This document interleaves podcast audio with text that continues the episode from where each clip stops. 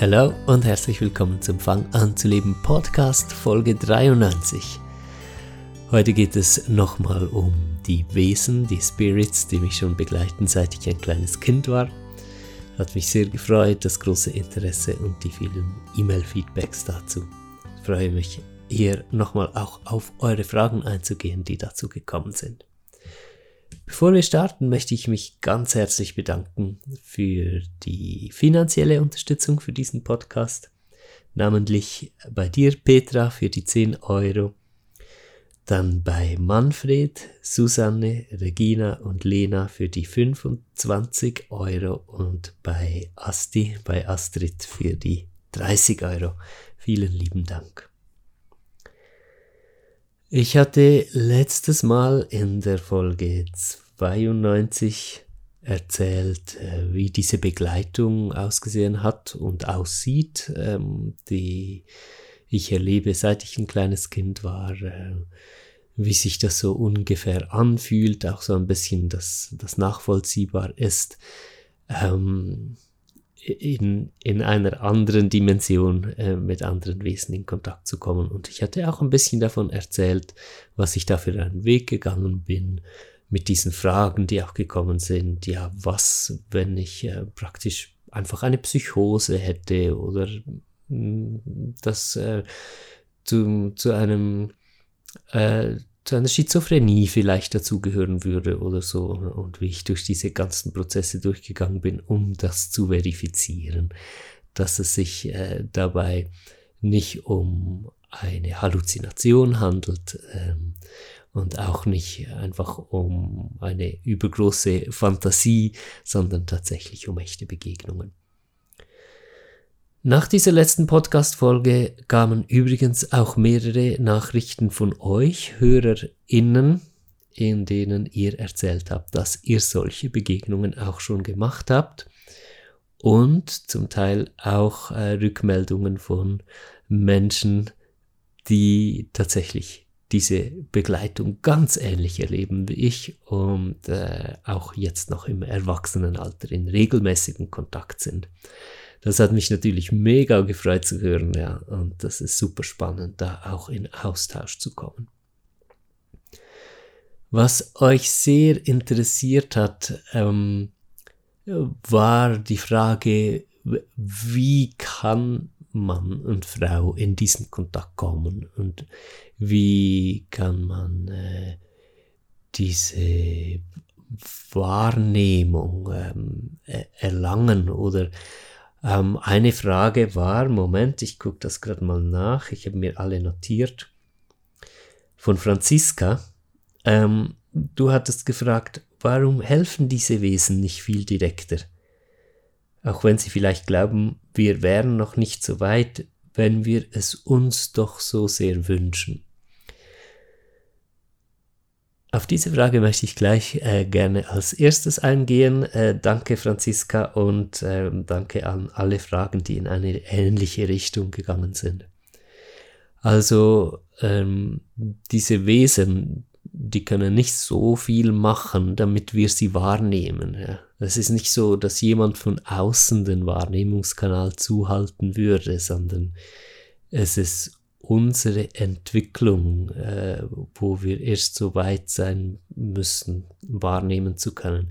Also ähm, Franziska, wenn du das vielleicht auch so fühlst, irgendwie bist du noch nicht so weit, diese Wesen wahrzunehmen, aber du möchtest das so gerne, dann bedeutet das nicht, dass du es nicht wahrnehmen kannst, weil sie finden, du wärst noch nicht so weit und sich deshalb noch nicht zeigen sondern es hat mit der Evolution unseres Bewusstseins zu tun.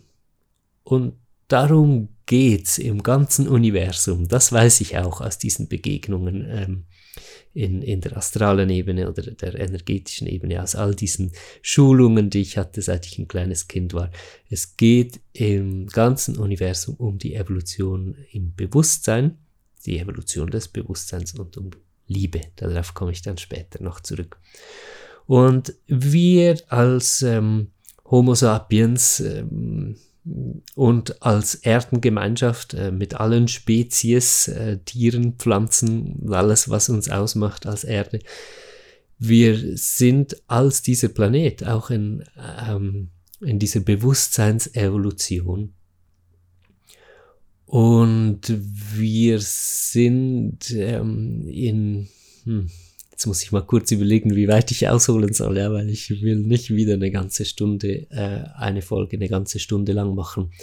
Ich mache es vielleicht relativ kurz an dieser Stelle. Also wir befinden uns in einer Art, man könnte das vergleichen mit pubertären, äh, pubertären Phase dieses Bewusstseins, äh, wo wir im ein Ich-Empfinden erwacht sind, was vielleicht früher nicht in diesem Maße gegeben war. Also jetzt insbesondere auch als Homo sapiens, aber wir sind sicher nicht die einzige Spezies, der das so geht. Äh, das äh, ist immer so eine verzerrte Sicht, auf die wir Menschen äh, gerne reinfallen, dass wir immer das Gefühl haben, wir Menschen, wir, wir wären die ganz hellen Köpfe.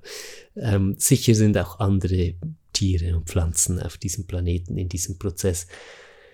Wir haben ein stärkeres Ich Bewusstsein bekommen. Vielleicht waren wir vorher oder ja, so durfte ich das auch sehen in diesen Teachings, die ich bekommen habe, ähm, mehr wie in einem Kollektivbewusstsein mit integriert, wo so spirituelle Wahrnehmungen zwar stärker waren, als sie am aktuellen Punkt unserer Entwicklung sind, dafür hatten wir weniger ein Gefühl dafür, was wir als Individuum sind. Und dieser Individualisierungsprozess, der hat uns ein gutes Stück Wahrnehmungsfähigkeit gekostet. Und in diesem Individualisierungsprozess stecken wir gerade und wir sind dabei, sozusagen vom Ich wieder ins Wir zu finden, aber ohne halt das Ich zu verlieren. Also es ist wie eine Vielschichtigkeit, die darin entsteht, eine spielerische Diversität zwischen noch kleineren Elementen, halt dieses kleine Ich sozusagen. Äh, viele nennen das auch Ego und viele sprechen negativ darüber, was ich sehr schade finde, weil es ist überhaupt nicht negativ. Ja.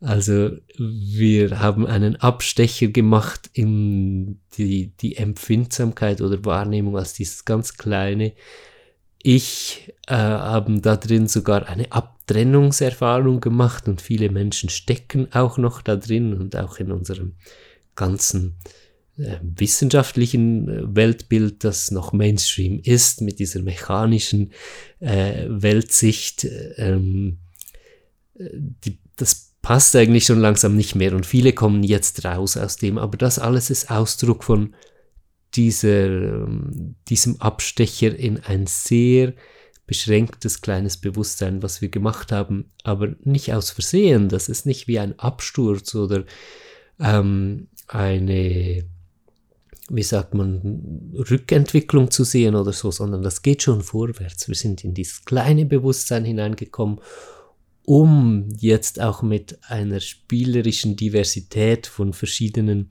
Bewusstseinsausdehnungen das Leben nochmal anders erkennen und verstehen zu können. Und um, also darum geht es auch in dieser ganzen Bewusstseinsentwicklung, geht es darum, dass wir, also eigentlich könnten wir sagen, dass sich das Universum oder das Leben selbst erkennt, ja. Das heißt, dadurch, dass diese Vielschichtigkeit entsteht und dass wir ins ganz kleine Ego-Bewusstsein gekommen sind und jetzt von hier wieder ins größere Kollektiv finden, haben wir andere Möglichkeiten, das Leben zu verstehen und auch andere Möglichkeiten äh, im Leben zu interagieren. Das ist diese Phase, in der wir stecken und das ist der Grund, warum unsere Wahrnehmungsfähigkeit sehr eingeschränkt ist momentan.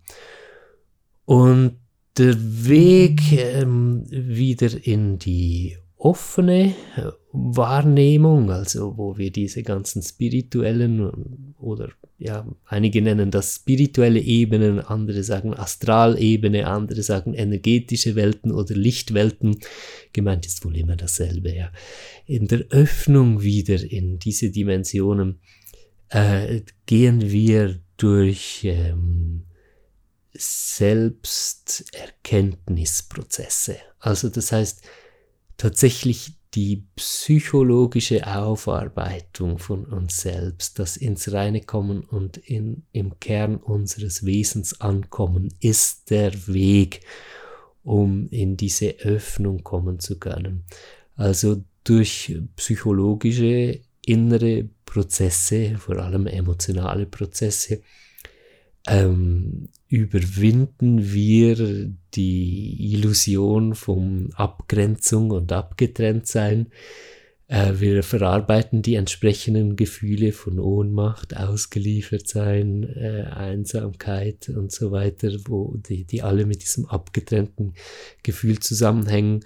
Wir werden groß genug, um diese Gefühle in uns fassen und verarbeiten zu können. Wir lernen die Mitte zu behalten innerlich ruhig zu bleiben, selbst wenn hohe Intensitäten von solchen Gefühlen da sind. Und dadurch kommen wir in äh, die Fähigkeit zurück oder vorwärts in die Fähigkeit hinein, über unser kleines Ich hinaus wahrzunehmen. Und da öffnet sich dann die Wahrnehmung auch wieder. Aber bevor diese ganze psychologische Verarbeitung und emotionale Verarbeitung in uns passiert ist, scheint uns auch alles außerhalb bedrohlich, und zwar so bedrohlich, dass wir uns aktiv davon abtrennen. Das ist relativ einfach nachvollziehbar, warum das so ist, wenn wir uns bewusst machen, dass sich diese Phase, wo wir ganz ins kleine Ego hinein gegangen sind. Eine Phase ist, in der wir glauben, ein abgetrennter, auf sich gestellter Teil des Lebens und des Universums zu sein, dann sind wir ja auch sehr verletzlich und wir sind eigentlich ständig auf Messerschneide vor, vor dem Untergang und dem Nichts. Ja, es könnte ja jederzeit etwas passieren und uns völlig auflösen. Unsere Existenz hat in dem Sinne keinen tieferen Sinn äh, es ist kein, keine größere Kraft oder kein größerer Mechanismus da, der darauf aus wäre, uns zu schützen. Alles das existiert in diesem äh, kleinen Ich nicht, solange dieses kleine Ich für sich isoliert ist. Das heißt, wenn wir dann starken Kräften begegnen, von denen wir merken, wir sind denen ausgeliefert, so fühlt es sich dann halt an. Ja? Das ist nicht so eine geborgene Verbundenheit, ah, wie schön, ich bin eingebettet in unser Universum, sondern das ist die nackte Panik, die da in uns aufsteigt. Wenn wir der Realität dann ein Stück näher kommen und merken, dass wir Teil von etwas Großem sind, dann ist das bedrohlich für uns. Und deshalb auch cutten wir da und bleiben in dieser Isolation so lange, bis wir unser psychisches und emotionales Wirrwarr durchgekaut und verdaut haben und halt in uns selbst erst entdecken, ah, äh, ich bin gar kein abgetrenntes, ähm, verletzliches und unbedeutendes Stück Nichts, sondern äh, ja, dann, dann geht die Wahrnehmung auf und wir merken immer mehr, ich bin ein geliebtes und absolut wertvolles äh, Stück Universum oder Stück Leben. Und als solches verlieren wir dann auch die Angst davor, ähm, das wahrzunehmen, was da eigentlich alles rund um uns ist. Und das ist der Weg. Also ähm, um auf deine Frage nochmal zurückzukommen, Franziska, äh, warum helfen diese Wesen nicht viel direkter? Sie helfen uns mit allem, was sie können. Sie sind da halt über die astrale Ebene, ja. Man, wer weiß, wo sie physisch leben, wahrscheinlich zu weit, um mit physischen äh, Flugobjekten oder so jetzt zur Erde zu kommen. Aber über diese astrale Ebene, äh, wo, wo wir alle miteinander verbunden sind, sind sie da unser Weg ist halt erstmal durch unser eigenes Ego-Ding durchzukommen, um überhaupt bereit zu sein, in diese astrale Ebene mit dem Bewusstsein offen zu werden. Und das kann uns niemand abnehmen. Das ist für jeden Menschen, äh, für jede Persönlichkeit einfach der Weg, der aus Eigenverantwortung und selbstzentriert gegangen werden muss oder darf. Ja, je nachdem. was vielleicht auch gerade anschließt, dann ebenfalls Franziska, aber nicht dieselbe Franziska, ja. Und danke auch für äh, deine Fragen. Franziska 2. du sagst, in deiner Nahtoderfahrung hast du auch von düsteren Wesen gesprochen. Die hast du weggelassen und die würden mich aber auch wundernehmen.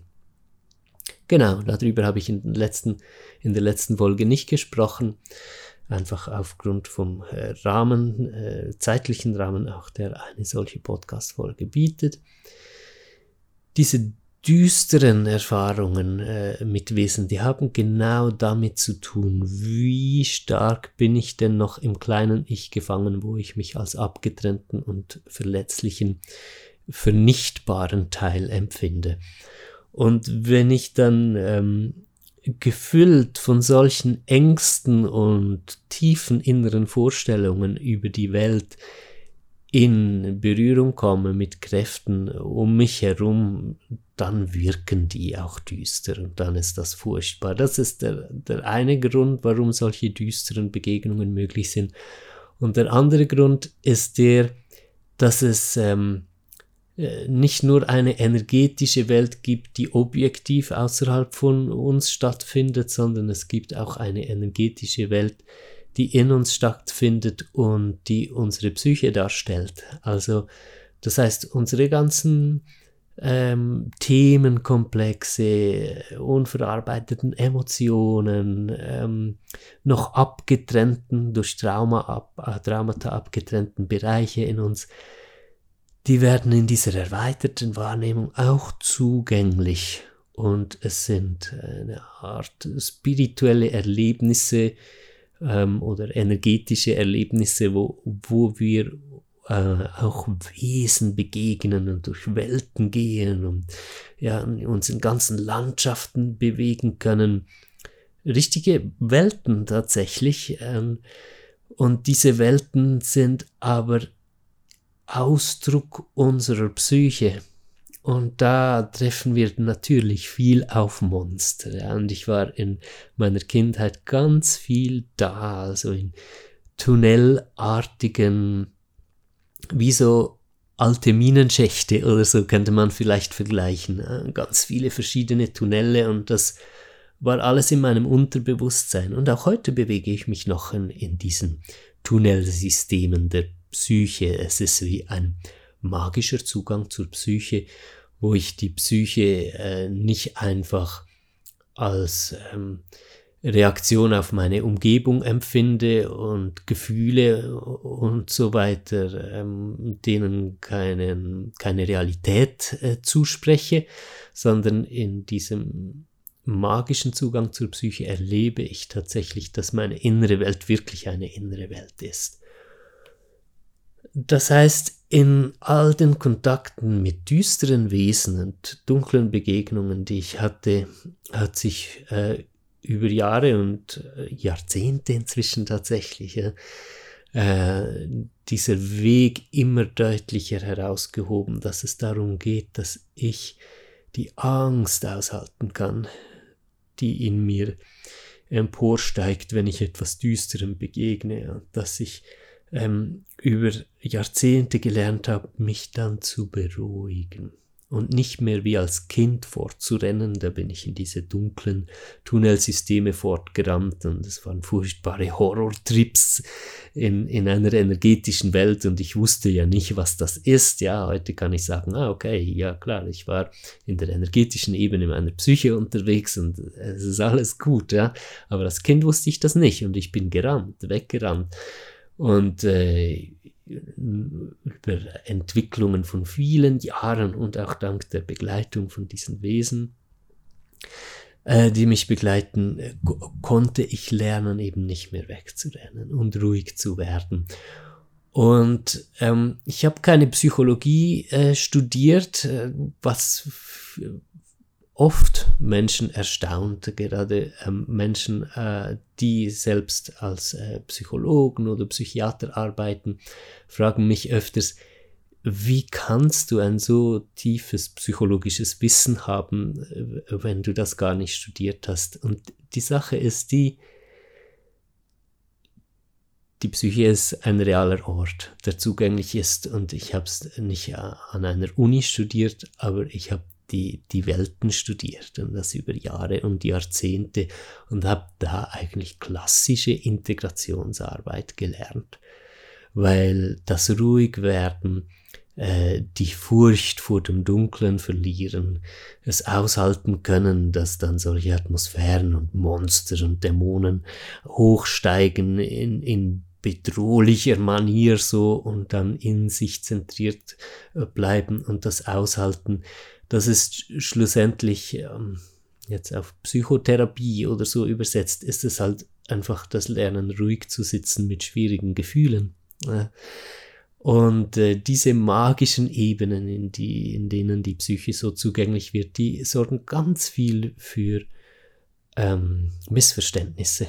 Also ein ganz großer Teil, und ähm, ich denke tatsächlich deutlich mehr als die Hälfte der ganzen Esoterik-Szene, ich würde den Prozentsatz tatsächlich noch viel höher ansetzen, ist von diesen Missverständnissen geprägt, äh, von dieser noch nicht vorhandenen Differenzierungsfähigkeit zwischen dem magischen Zugang zur Psyche und eben objektiv im Außen vorhandenen äh, energetischen Welten.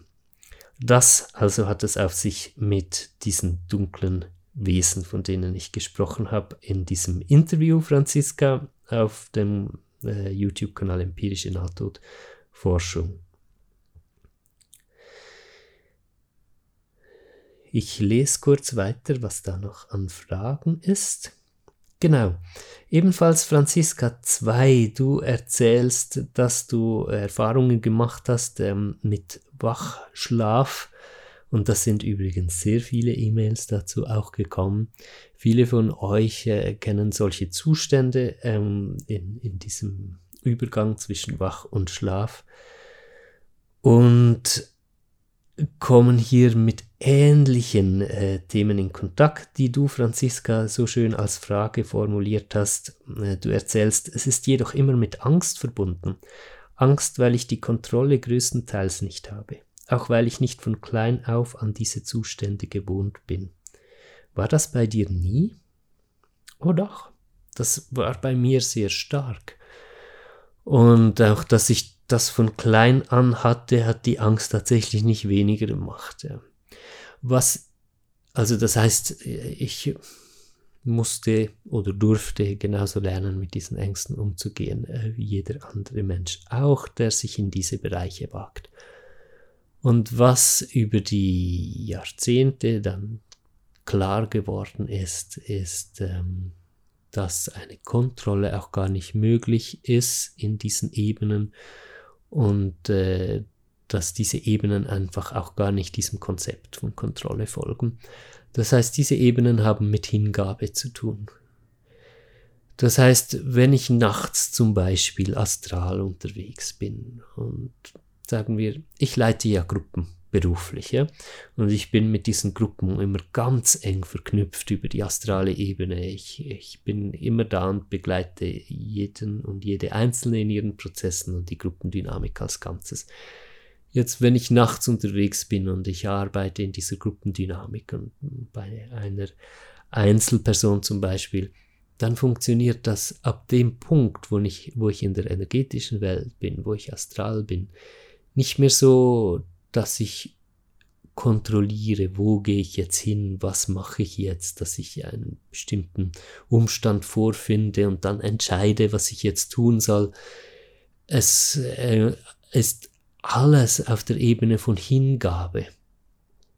Also je nachdem kann ich schon etwas beeinflussen, indem ich, bevor ich äh, einschlafe oder bevor ich in eine Meditation gehe, die dann mich in die Astralebene so äh, stark führt, ähm, ist mir oft schon klar, was ich beabsichtige, was mir wichtig ist. Aber ab dem Punkt, also überhaupt, dass ich so offen werden kann, wirklich in diese energetische Welt äh, rüberzugehen, muss ich diese Absicht tatsächlich loslassen. Anders komme ich gar nicht rein.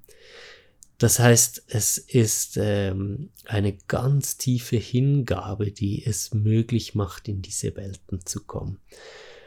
Und diese Hingabe wiederum, die macht natürlich auch Angst und das braucht auch einfach die Jahre und manchmal auch Jahrzehnte Zeit, äh, diese Hingabe zu lernen, weil das ist wieder das, äh, dasselbe Thema.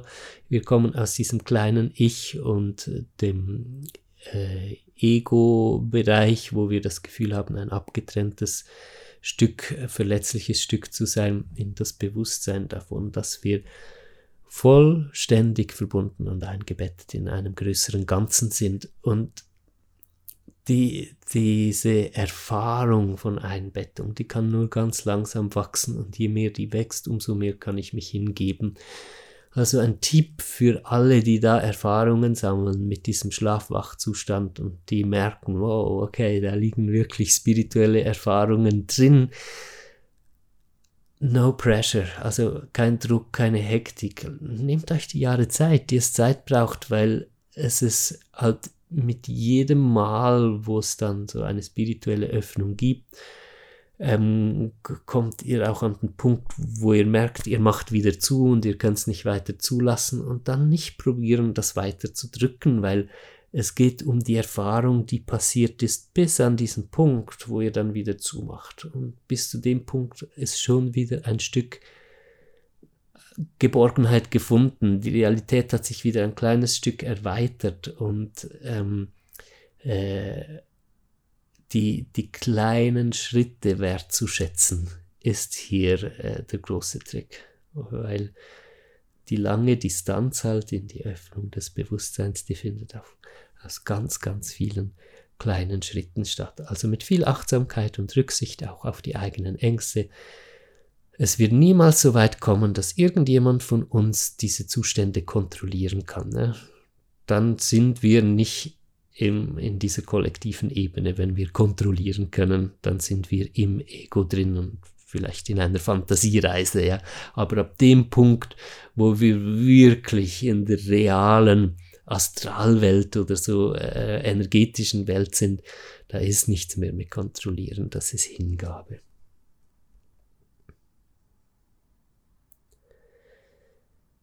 Ja, dann nehme ich noch eine Frage von Heidi gerne mit rein. Du sprichst das Klingen an. Klingen, Gesang, Tönen, äh, du hast Erfahrungen gemacht dass ähm, viel Heilung damit angestoßen werden kann und hast äh, Impulse, äh, damit weiterzuarbeiten und fragst, ob diese Wesen wohl auch vermehrt über Klänge ähm, erreichbar sind. Und das ist sehr schön, dass du diesen Input bringst. Also das erlebe ich tatsächlich, tatsächlich so äh, so über ähm, eine Art Klingen, äh, die aus tiefer Verbundenheit halt einfach mit sich selbst kommt, so, so wie eine Art meditatives Klingen und ein Klingen, wo es nicht darum geht, wie, wie klingt das jetzt für andere oder so, sondern ein, ein Klingen der Verbundenheit, das kann wirklich ganz viel aufmachen und äh, wie du sagst, Heidi, Heilung anstoßen ähm, Klang ist ein wundervolles Medium, ja, weil es, ähm, äh, es, also Klänge sind halt Frequenzen, die wir mit unseren Stimmbändern erzeugen können. Und äh, diese Frequenzen gehen in Resonanz auch mit energetischen Frequenzen. Aber auch hier ist ein ganz wichtiger Punkt äh, zu lernen, die Kontrolle loszulassen gerade im Bereich Heilen, das, das tippe ich jetzt nur ganz kurz an, weil ich hätte da natürlich viel zu erzählen, aber ich möchte äh, jetzt nicht zu viele Gebiete auf einmal anreißen. Und ich habe so viele Jahre danach gesucht, was ist die ideale Form von Heilung und habe geguckt, was für Frequenzen kann ich erzeugen, auch über Klang und äh, dann verschiedene hm, Krankheitssymptome und so auch so beklungen, ja. Und das alles ist sehr verkopft noch und da ist immer dieser Kontrollaspekt mit drin.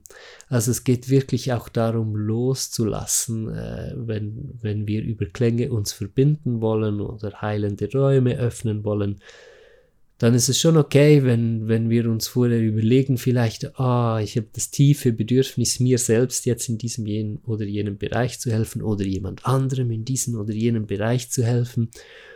Und dann lassen wir uns ein auf dieses meditative Klingen, vergessen dann aber unser Vorhaben. Also lassen die Kontrolle wirklich los und, und gehen in diese Hingabe und so öffnen sich die Räume. Und den letzten Punkt, den ich gerne noch mit reinnehmen möchte, kommt von dir, Edith. Auch dir äh, danke für deine E-Mail. Du schreibst, ich wünsche mir, dass du ausführlich über die Liebe, die so viel mehr ist als die irdische und wie es in unserer Erdenrealität gesehen wird, sprichst.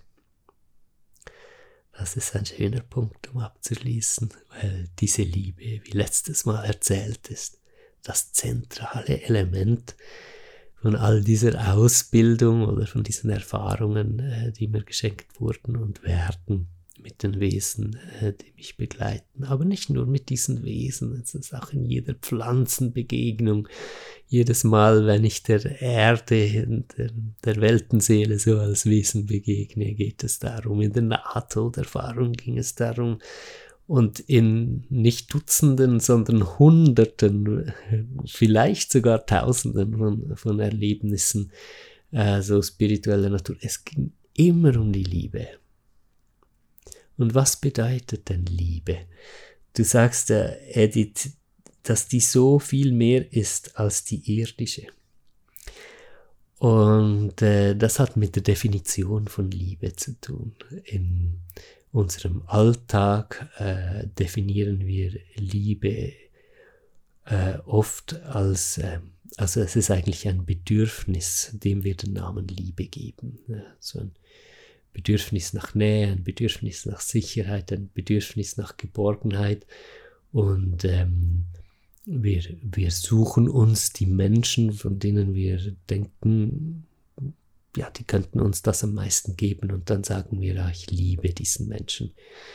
Also Liebe wird dann auch enttäuscht, wenn uns äh, dieser Mensch dann nicht die Geborgenheit und die Sicherheit gibt, äh, die wir erwartet hätten. Und dann ist unser Herz gebrochen.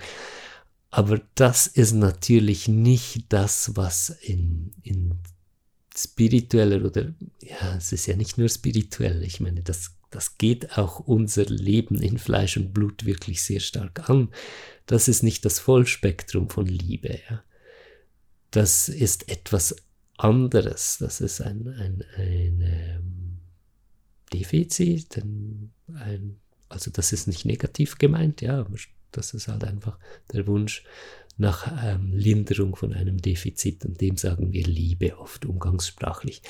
Aber die Liebe, worum es geht, ähm, in dieser Begegnung mit diesen Wesen, das ist eine Liebe, die unabhängig äh, von jetzt angenehmen oder unangenehmen Zuständen existiert.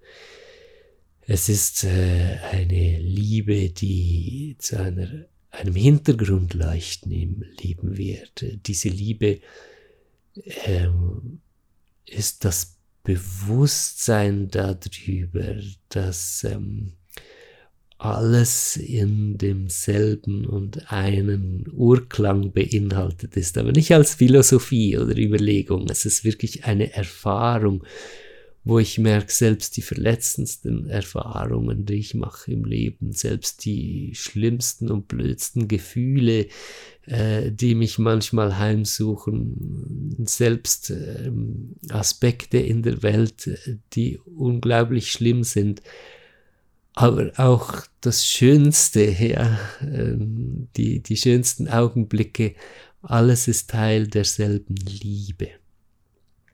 Das heißt, ein schöner Vergleich dazu ähm, ist, äh, dass Liebe das ungebrochene Licht ist und alles, was es dann gibt in der Welt und an unseren Gefühlen und die ganze Diversität des Lebens, so wie wir es erleben, ist das gebrochene Licht.